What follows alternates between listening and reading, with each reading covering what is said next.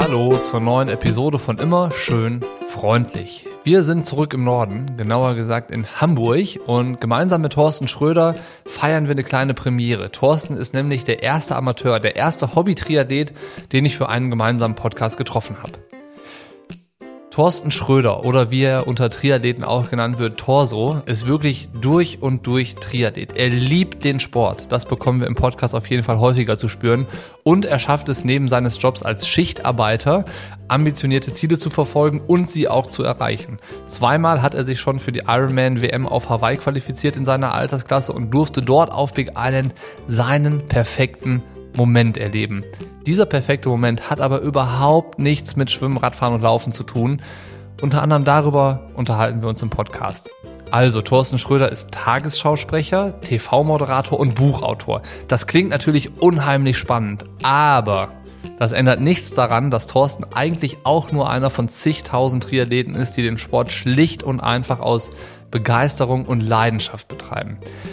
Sicher ist er mit einem anderen Bekanntheitsgrad ausgestattet, aber in unserem Gespräch, in dem wir uns übrigens auch erstmal ein bisschen kennenlernen und eingrooven mussten, hat das eigentlich keine Rolle gespielt. Wir unterhalten uns vor allem darüber, wie er Triathlon sieht und wie er Triathlon in sein Leben einbaut, worauf er dabei Wert legt, wenn er Sport treibt, was ihm dabei hilft, seine Ziele zu erreichen. Aber natürlich hatte ich auch die ein oder andere Frage zu Thorstens besonderem Job als Schichtarbeiter bei den öffentlich-rechtlichen im Fernsehen. Gleich geht's los, noch eben die Erklärung zur Hörprobe. Hier kannst du jetzt ein paar Minuten in den Podcast reinhören, schauen, ob dir das gefällt, ob dich das Thema interessiert und wenn du Lust bekommst, die Episoden von immer schön freundlich in voller Länge zu hören, brauchst du eines der Abos auf Steady. Dann schaltest du dir den exklusiven Feed Triathlon Studio Plus in deiner Lieblings-Podcast-App frei, wenn du Teil der Podcast-Crew oder Teamplayer bist und dann kannst du in voller Länge alles hören, was du magst. Den Weg zu Steady findest du über den Link in den Show Notes. Ist ganz einfach. Wenn du Fragen hast, melde dich gerne jederzeit. Ich helfe dir an Bord zu kommen. Ich würde mich freuen. Und jetzt wünsche ich dir erstmal viel Spaß beim Reinhören in die neue Episode von Immer schön freundlich mit Thorsten Schröder und dem perfekten Moment.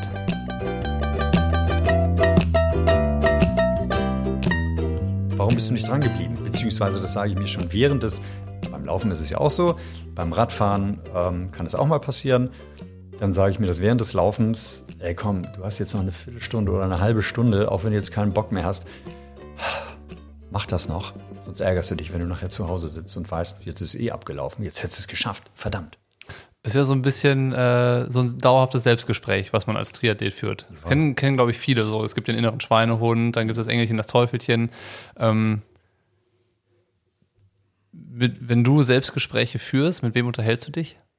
Das ist tatsächlich eher ein schroffer Ton. Also ich höre und äh, lese dann ja auch immer den Tipp, äh, diese Selbstgespräche. Überleg mal, würdest du mit jemand anderem so schroff, schroff sprechen und so, ja, so entschieden? Oder sollte das nicht doch eher ein bisschen weicher und äh, verständnisvoller sein? Mhm. Aber also es scheint ein allgemeiner Tipp zu sein in der Sportpsychologie, aber mir hilft ehrlich gesagt das mich anbrüllen.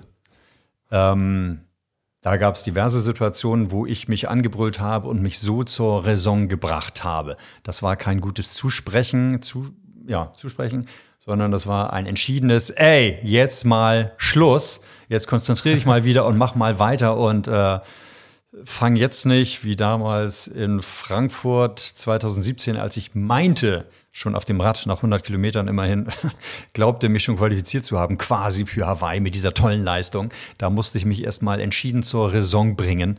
Ähm, also es kann ein schroffer Ton sein, es kann aber auch mal, ähm, kann auch was Netteres, Rügeres sein, je nachdem, je nach Dringlichkeit dessen, was ich mir sagen möchte. Äh, du hast eine Sportmentaltrainer-Ausbildung gemacht, hast du auch gerade schon mal so fallen lassen. Warum? Was hat dich daran interessiert? Ja, ich fand es einfach spannend, ähm, wie der Kopf funktioniert und ja, die Einsicht, dass der Kopf, die Psyche, das Mentale, die mentale Stärke eine entscheidende Rolle spielen beim Triathlon und auch in vielen anderen Bereichen, ähm, ist eigentlich eine Binse. Aber mir war das, als ich vor zehn Jahren damit angefangen habe, wirklich so null klar, überhaupt nicht, nicht annähernd, nicht ansatzweise. Ähm, ich hatte mir damals, als ich angefangen habe mit dem Langdistanz-Triathlon, habe ich mir mein Büchlein gekauft über den Langdistanz-Triathlon, weil ich mich damit, also ich kannte es ja gar nicht. Ähm, und da gab es ein Kapitel mentale Stärke, hieß das oder so ähnlich. Und ähm, das habe ich überblättert, weil ich dachte, für einen Langdistanz-Triathlon trainiert man Laufen, Schwimmen und Radfahren und äh, was denn noch? Mehr geht nicht. Also pff, das muss reichen. Ähm, wozu noch den Kopf? Was soll das? Habe ich gar nicht durchgelesen, was da drin stand. Aber im Laufe der Jahre ist mir dann klar geworden, dass andere einen ganz anderen Kopf haben und eine ganz andere Einstellung zu dem, was sie da machen, als ich. Also bei mir war der Vorteil, dass ich vieles intuitiv ganz gut gemacht habe, ähm, was Motivation anbelangt. Eben gerade hatten wir das eine mhm. Beispiel mit, wie halte ich denn längere Distanzen durch beim Training oder längere Trainingseinheiten. Das hat bei mir immer ziemlich gut geklappt. Also ich ziehe einen Wettkampf durch und gebe da nicht auf. Aber natürlich gibt es ja immer Verbesserungsmöglichkeiten. Aber vor allen Dingen habe ich erst im Laufe der Jahre gemerkt, zum Beispiel an Leuten, die äh, mindestens genauso gut trainiert waren wie ich, die aber dann vielleicht beim Laufen zusammengesackt sind, was ich nie verstanden habe. Daran habe ich gemerkt, dass es äh, unterschiedliche Mindsets gibt, die man aber auch trainieren kann. Um, sich positive Gedanken machen kann und sich motivierende Gedanken machen kann. Das ist alles möglich. Ähm, es ist also nicht nur das Training, das sportliche Training, das körperliche Training, sondern auch das äh, Kopftraining, mit dem man die Leistungsfähigkeit verbessern kann und sich überhaupt dazu bringen kann, so etwas durchzustehen. Oder auch, äh, wir schreiben dann ja auch wegen meiner Bücher und wegen meines, äh, ähm, auch wegen der YouTube-Videos, schreiben mir ja manchmal Leute und erzählen mir dann, wie es ihnen ergeht auf der Strecke. Und da war auch mal einer, der mir erzählte, in Frankfurt sind es ja unterschiedlich lange Strecken, die man am Mainufer entlang läuft ähm, ist ein bisschen unterschiedlich. Da gibt es eine längere Mainuferseite und da schrieb mir mal einer, als er da wieder auf dieser längeren Mainuferseite war, hatte er keinen Bock mehr, weil er wusste, das ist die lange Seite und das schafft er nicht mehr. Das ist ihm viel zu viel. Und ähm, auf solche Gedanken würde ich zum Beispiel gar nicht kommen. Ich habe da irgendwie eine etwas andere Sichtweise, denke vor allen Dingen an das, was ich schon geschafft habe. Ähm, also beim Laufen, um die Mainuferseiten jetzt mal aufzugreifen, da würde ich eher daran denken, aha, ähm, erste Runde, es sind ja vier Runden, die man da läuft. Erste Runde geschafft, super, nur noch eine Runde, dann habe ich ja schon die Hälfte. Das ist ja genial, bin ja quasi im Ziel. ähm, und nach der Hälfte ähm, kann ich sagen, ich habe die Hälfte und mit jedem Schritt, den ich jetzt weitermache, ist es weniger als das, was ich bisher schon gelaufen habe. Also das sind ja bin. positive also, Gedanken, die du hast dann automatisch. Positive Gedanken, ich habe was geschafft und den Rest schaffe ich dann irgendwie auch noch. Ähm, und so geht es beim Schwimmen, beim Radfahren genauso. Wenn ich mir am Anfang des Langdistanz-Triathlons schon vorstellen würde, Gott, 226 Kilometer aus eigener Kraft, na, herzlichen Glückwunsch, dann kann ich eigentlich gleich wieder meine Sachen nehmen und abhauen, weil das ist ja schrecklich, diese Vorstellung. Also in schöne kleine Einheiten unterteilen und zwischendurch gibt es dann eben auch diverse Möglichkeiten, sich zu motivieren. Ähm, das hat bei mir oftmals intuitiv geklappt. Jetzt auf Hawaii bin ich äh, an eine neue Schwierigkeit gestoßen, die ich bisher noch nicht so gekannt habe, wo ich dann auch selber nicht darauf vorbereitet war. Welche? Ja, beim Laufen hatte ich dann doch arge Schwierigkeiten mit der Hitze und mit der Luftfeuchtigkeit, was ich nicht gedacht hatte. Ich hatte mir eingebildet, aufgrund der Erfahrung von 2017 wüsste ich, wo der Hase läuft und äh, komme mit der Hitze natürlich klar. Hallo, ich kenne das doch alles hier schon. Ähm, aber das hat mich dann doch heftigst erwischt. Vielleicht auch, weil die äh, Verpflegungsstationen jetzt ja dürftiger gesät mhm. waren, nur alle 1,6 Meilen, glaube ich, statt jeder Meile. Das hat schon auch viel ausgemacht. Ähm, weil man in der Zwischenzeit dann ja wunderschön aufladen kann, kann Körperkerntemperatur mäßig. ähm, das war nicht so richtig gut. Da hatte ich arge Probleme und auch arge Probleme, mich dann davon abzubringen, ähm, einfach stehen zu bleiben und eine Pause zu machen. Also ich bin im Energy Lab bin ich gegangen und habe mich da auch einmal kurz hingehockt. Ähm, das, was ich natürlich eigentlich nicht machen möchte. Und im Folgenden, in den letzten zwölf Kilometern auch noch drei oder vier Mal, ähm, bin ich dann gegangen und nicht gelaufen. Das hatte ich eigentlich immer versucht zu vermeiden, mag ich gar nicht, aber da ging es nicht anders, beziehungsweise ich hatte keine Strategie, mich davon zu überzeugen, dass ich doch jetzt bitte weiterlaufe und mich ein letztes Mal anstrenge, bevor ich äh, monatelang, jahrelang von mir aus die Beine eh hochlegen kann, weil ich dann ja im Ziel bin auf Hawaii. Das wäre das Argument pro Anstrengung gewesen. Das Argument gegen diese letzte Anstrengung ist einfach, ähm, ich wollte ja eigentlich nur ins Ziel auf Hawaii. Und das andere Ziel, vielleicht meine Zeit von 2017 zu verbessern, von 10,56 jetzt irgendwie bei 10,55 zu landen, das war ein Subziel und es war nett oder wäre nett gewesen. schön, aber es war jetzt kein, kein unbedingtes Muss. Also hatte dann der eine, das Teufelchen, hatte dann leichte, oder der innere Schweinehund hatte dann leichtes Spiel mit mir, weil das andere keine tiefe Überzeugung war, die ich mir vorher vielleicht auch nochmal ähm, eingebläut hätte vor dem Rennen, sondern ich wollte ins Ziel kommen. Und das schaffte ich dann eben auch, indem ich ab und zu mal gehe und mhm. mich nicht so doll anstrenge. Also das sind dann so die kleinen Geschichten. Das war jetzt nicht wirklich schlimm, ist nicht schlimm, aber das hat mir gezeigt, also für alles hast du nicht intuitiv eine Antwort. Mhm. Äh, beziehungsweise es ist interessant zu analysieren, woran das jetzt gelegen hat, dass ich nicht weitergelaufen bin. Ähm, denn ich glaube, also Reserven wären da immer gewesen. Und wenn ich es unbedingt gewollt hätte, dann, klar, dann schafft man ja vieles und dann hätte ich die paar Kilometer auch noch irgendwie laufend absolvieren können. Ach, und dann fiel auch noch meine, meine Uhr aus, obwohl ich die ja geladen hatte vorher. Ich weiß gar nicht, warum die plötzlich schwarz war. Also. Akku, Akku leer. Hitzschlag wahrscheinlich. Kam auch mit der Hitze und der Luftfeuchtigkeit nicht zurecht. ähm, ja, Aufladestationen waren da auch viel zu selten. Äh, deshalb war die dann plötzlich schwarz. Und wenn die Uhr schon nicht mehr kann, also hör mal, dann muss ich ja auch nicht. Ja. Ähm, also das fand ich jetzt ganz spannend, äh, in der Analyse auch zu gucken, was, was war das jetzt eigentlich? Bist du drauf ähm, gekommen? Hm? Bist du drauf gekommen?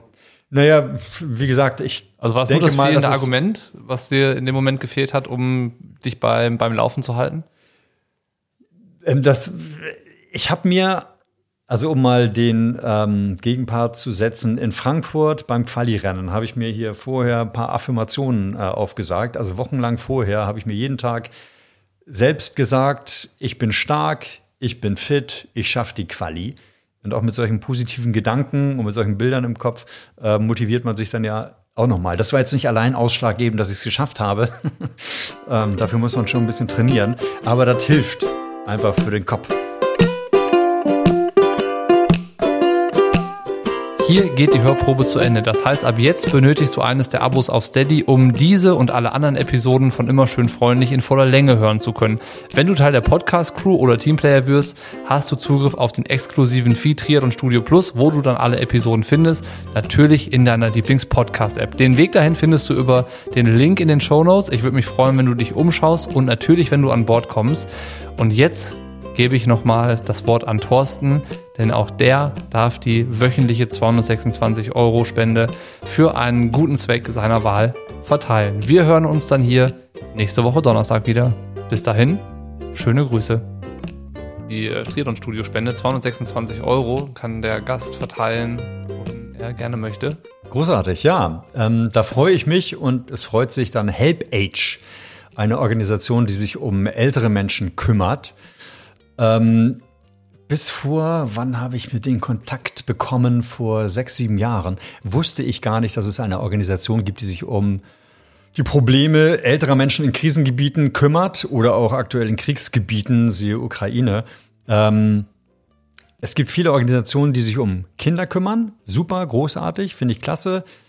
Aber die Bedürfnisse von älteren Menschen in Krisenregionen, die war mir jedenfalls nicht bekannt, dass sich irgendjemand drum kümmert. Und ich habe selber auch nicht dran gedacht, dass es ja ältere Menschen dort gibt und die haben ihre ganz eigenen Probleme.